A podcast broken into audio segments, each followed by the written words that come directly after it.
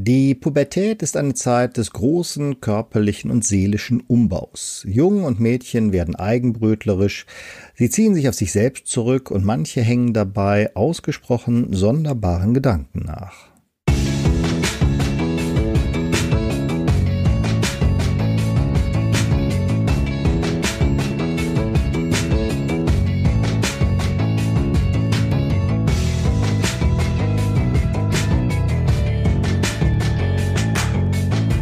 Hallo, mein Name ist Jens Helmich und ich heiße euch ganz herzlich willkommen zu einer neuen Folge meines Podcastes Prüfungsdoping für angehende Heilpraktiker Psychotherapie, die 100% legale Vorbereitung auf die Prüfung vor dem Gesundheitsamt.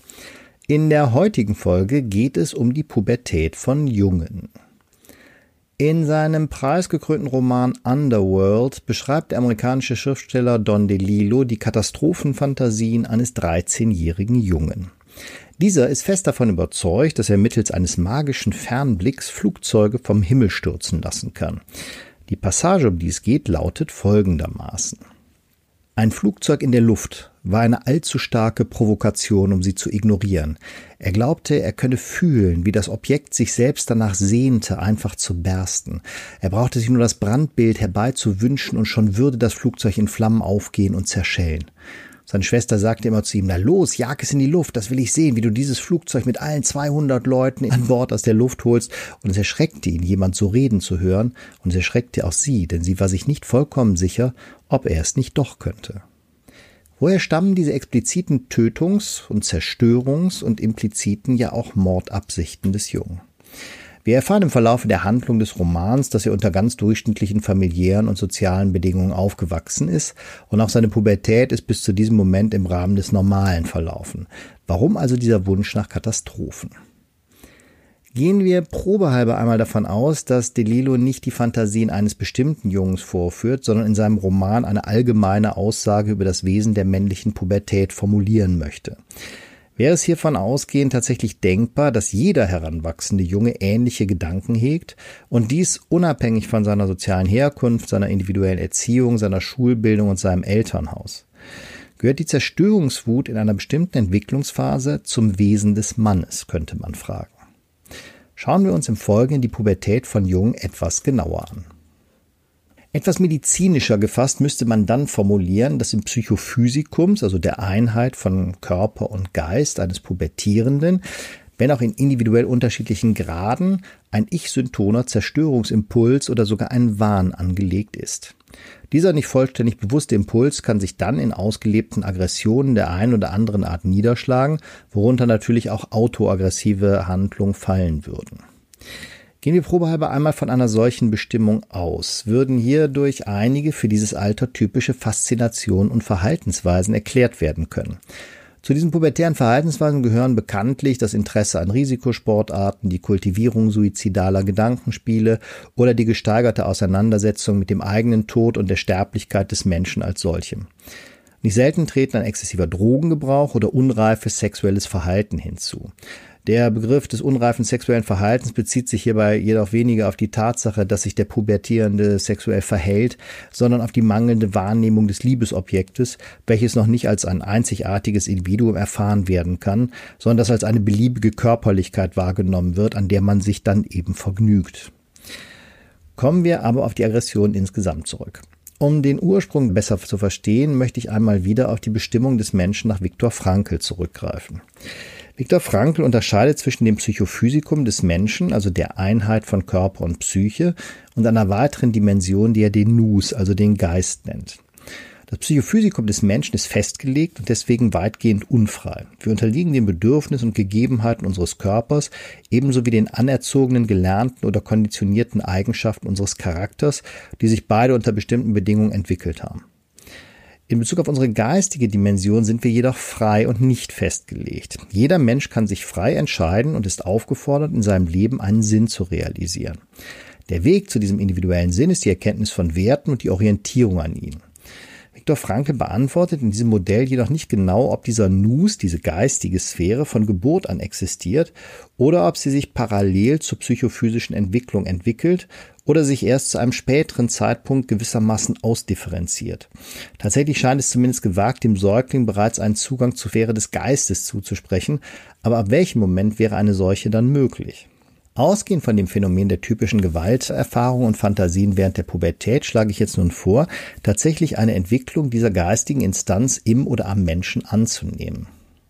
Ebenso wie die psychosexuelle Entwicklung des Menschen im Modell Sigmund Freuds in klar unterscheidbaren Phasen verläuft, verliefe dann auch die Entwicklung des Nus in Phasen, die ich euch hier probehalber einmal vorstellen möchte. Ich weiß, ich lehne mich hier ein bisschen aus dem Fenster, aber ich möchte es einfach mal versuchen. Ich möchte auch betonen, dass es natürlich nicht darum gehen kann, aggressive Handlungen zu verteidigen und Jungen grundsätzlich die Möglichkeit einer Wertrealisierung von der geistigen Person her abzusprechen. Ich behaupte jedoch, dass der fantasievolle Umgang mit seinen Aggressionen den Jungen paradoxerweise erst zu einer verantwortungsvollen Person reifen lässt. Folgt man diesen Überlegungen, so ergäben sich möglicherweise vier Phasen der geistigen Reifung während der Pubertät, die individuell und ihren jeweiligen Ausprägungen hinsichtlich Dauer und Intensität durchlaufen werden müssten. Die erste Phase könnten wir dann die präpubertäre Phase nennen. In dieser ersten Phase würden die Heranwachsenden die Welt ihrer Eltern erfahren wollen. Die Eltern sind dabei übermächtige, unsterbliche Wesen. Ihre Liebe zu erfahren ist das höchste Glück, ihr Zorn lässt das Kind bis ins Mark erzittern. In dieser ersten Phase der existenziellen Annäherung an die Welt ist der Heranwachsende in der Welt seiner Eltern geborgen. Die individuellen Weltdeutungen und hermeneutischen Zugänge der Eltern werden ebenso unhinterfragt akzeptiert, wie die vermittelten Möglichkeiten der Wertausrichtung auch akzeptiert werden. Entwicklungspsychologisch und bindungstheoretisch gesehen begründet sich in dieser Phase vor allen Dingen der Werthorizont des zukünftigen Individuums als Homo amans, also als liebendes Wesen, ja, und seiner besonderen Ausformung des Homo religiosus. Die unbewusste Religiosität des Menschen wäre dann jedoch nicht als das Sublimierungs- und Verdrängungsprodukt anzunehmen, von dem Sigmund Freud ausging, sondern als ein Reflex auf die ursprüngliche totale Geborgenheit, als Ursprung eines Urvertrauens in die Welt. An die präpubertäre Phase würde sich dann die erste pubertäre Phase anschließen. In diesem zweiten Schritt wollen die Pubertierenden die Welt ihrer Eltern zerstören. Die Eltern werden als sterbliche Wesen erkannt und ihr Tod manchmal herbeigewünscht, wenn sie den Bedürfnissen und Wünschen des Pubertierenden entgegenstehen.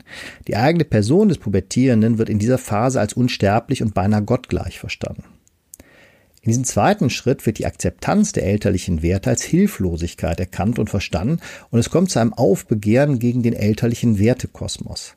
Der wachende und begehrende Körper wird als allmächtig verstanden.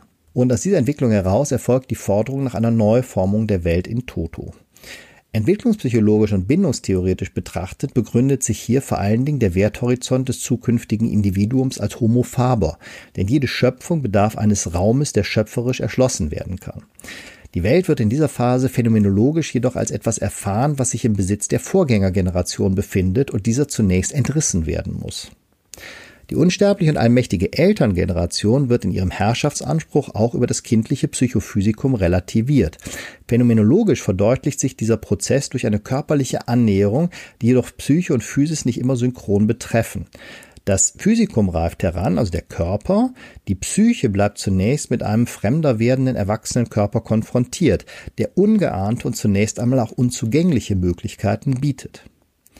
Aus den genannten Gegebenheiten dieser Reifungsphase heraus lässt sich nicht nur die Faszination der pubertären Jugendlichen für Katastrophenfilme und Szenarien aller Art, sondern auch die Todesversessenheit unterschiedlichster Jugendkulturen erklären.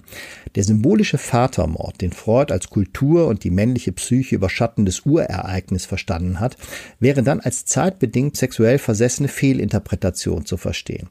Tatsächlich ging es dann niemals darum, den Vater zu ermorden, sondern dessen bedrückende Welt niederzubrennen, sobald man Hand an die Streichhölzer Streichhölzer legen kann. In Lawrence Kohlbergs Stufenmodell der moralischen Entwicklung entspräche diese Phase dem Erreichen der konventionellen Stufe 3, die Identifikation mit der Gruppe Gleichaltriger, der Peer Group, die durch dieselbe Ablehnung geprägt werden, wird als oberstes Handlungsziel verfolgt. Daran anschließend würde sich dann eine zweite pubertäre Phase. Ähm, hier will der Pubertierende die Welt der Eltern übernehmen. Die Eltern werden dabei als, sagen wir mal, sterbliche Konkurrenten erkannt. Die Pubertät wird überwunden, indem der Jugendliche als Erbe der Vorgängergeneration seine Verantwortung in der Welt erkennt und auch wahrnimmt. Das ursprünglich vom Konkurrenzdenken und Ablehnung geprägte Verhältnis verwandelt sich in Kooperation. In Lawrence Kohlbergs Stufenmodell der moralischen Entwicklung entspräche diese Phase dem Erreichen der Stufe 4. Die Integration in die geregelte Gesellschaft wird als erstrebenswertes Ziel erkannt. Mit der Übernahme von Verantwortung wird eine Ablösung von der elterlichen Dominanz in der Welt vollzogen. Die Eltern werden nicht mehr als Konkurrenten um den Besitz der Welt verstanden, sondern ihre schicksalhafte Sterblichkeit erkannt. Die Ablehnung der Elterngeneration wird durch ein Gefühl von Mitleid und einen ersten Reflex von Solidarität ergänzt. Der Begegnungshorizont nähert sich der Augenhöhe an. Entwicklungspsychologisch und bindungstheoretisch gesehen begründet sich hier vor allen Dingen der Werthorizont des zukünftigen Individuums als Homo patiens, als leidender Mensch, der um die Begrenztheit des Psychophysikums weiß und sich im Hinblick auf seine begrenzte Zeitlichkeit ausrichten kann. Die vierte Stufe oder letzte Stufe in diesem Sinne wäre dann der junge Erwachsene. Die nun erwachsen gewordenen Jugendlichen wollen die Welt für sich und ihre Kinder bewahren, ihre eigene Person wird dabei als sterblich erkannt, es erfolgt ein endgültiger Friedensschluss mit der Vorgängergeneration. Die ursprünglich nur als Anlage vorhandenen geistigen Ausrichtungen als liebender, verantwortungsvoll handelnder und sein Schicksal erkennender und akzeptierender Mensch haben sich schließlich entfalten und ausdifferenzieren können. In Lawrence Kohlbergs Stufenmodell der moralischen Entwicklung entspräche diese Phase dem Erreichen der Stufe 5 und 6. Die Moral richtet sich auf überindividuelle Ziele. Der Werthorizont des Homo patiens wird verfestigt und bestätigt. Der Mensch kann sich in Freiheit geistig ausrichten und beginnen, einen Lebenssinn zu realisieren. Die sich aufdrängenden Zerstörungsfantasien, wie sie von Don DeLillo im Ausgangstext beschrieben worden sind, würden nach diesem Modell dann auf das Verhaftetsein des Protagonisten in der ersten pubertären Phase hinweisen, wobei das Flugzeug stellvertretend für die technisch gestaltete Welt der Elterngeneration stünde und der magische Fernblick als, ja, als phallische, unerwartet räumliche Erweiterung des eigenen Körpers verstanden werden kann, dessen Erfahrung jedoch noch fremd und überfordernd ist. Wie ich am Anfang erwähnt hatte, kann es nicht darum gehen, das destruktive Potenzial der Jugendlichen moralisieren, zu entwerten oder es unbekümmert naiv als einen schicksalhaften Aspekt der psychophysischen Reifung abzutun, auch wenn es hormonelle Auslöser für den Reifungsprozess geben mag. Die Destruktivität muss vielmehr als eine existenzielle Auseinandersetzung mit der vorgefundenen Welt verstanden werden, in der sich der Jugendliche im wahrsten Sinne des Wortes Raum verschaffen möchte und muss. Die konkrete Bedrohung erfolgt aus einem kollektiven Denken und Werten heraus, das besonders in dieser Phase Halt und Orientierung leisten kann. Und hier gilt wie zu allen Zeiten, dass die einfachsten Scheinwerte stets die attraktivsten sind. Die nur oberflächlich durch religiöse Motivation und Werterfahrung zu erklärenden Grausamkeiten eines IS oder jeder anderen terroristischen Organisation, die besonders bei pubertierenden jungen Männern welche zum großen Teil außerhalb eines wie auch immer gearteten islamischen Wertekontextes heranwachsen, finden hierin möglicherweise ihr Fundament. Die Heilsversprechen jedwegen religiösen Fundamentalismus entsprechen fatalerweise dem Denken eines Pubertierenden. Das Heil und die neu zu gestaltende Welt können nur auf den Trümmern der alten Welt gedeihen. Je vollkommener und radikaler diese durch das eigene Zutun in Scherben fällt, desto glänzender wird die als rechtmäßig eigene neue Welt empfunden. Man denke hierbei beispielsweise an den Vandalismus, mit dem vorislamische Kunstwerke von Kämpfern des IS in der Vergangenheit zerstört wurden. Schaut man sich in unserer Gegenwart um, so könnte man zu dem Schluss kommen, dass die Zahl der Erwachsenen im Abnehmen begriffen ist und die Welt von Pubertierenden jeden Alters übernommen worden ist. Spätestens mit dieser Einsicht wird deutlich, dass es sich bei den oben skizzierten Phasen nicht um konkrete, in objektiver Zeit zu bemessende Altersabschnitte im Leben eines Mannes handelt. Auch ein Mann, dessen Körper die Phase der physiologischen Neustrukturierung längst hinter sich gelassen hat, kann ein Leben lang im existenziellen Sinne ein Pubertierender bleiben, denn es erweist sich, dass die körperliche Reifung, die der geistigen Person nur anstoßen, jedoch nicht vollenden kann. Diese geistige Person ist das Produkt einer existenziellen Auseinandersetzung mit der Welt und basiert auf Entscheidungen und Handlungen, die zur Ausformung eines Wertehorizontes führen. Wird der Pubertierende nicht durch Vorbild und Erziehung in die Lage versetzt, sich selbst zu einem verantwortungsbewussten Handelnden zu gestalten, besteht die Gefahr, dass kollektives Denken das individuelle Denken ersetzt und die geistige Person nicht zur Entfaltung kommen kann.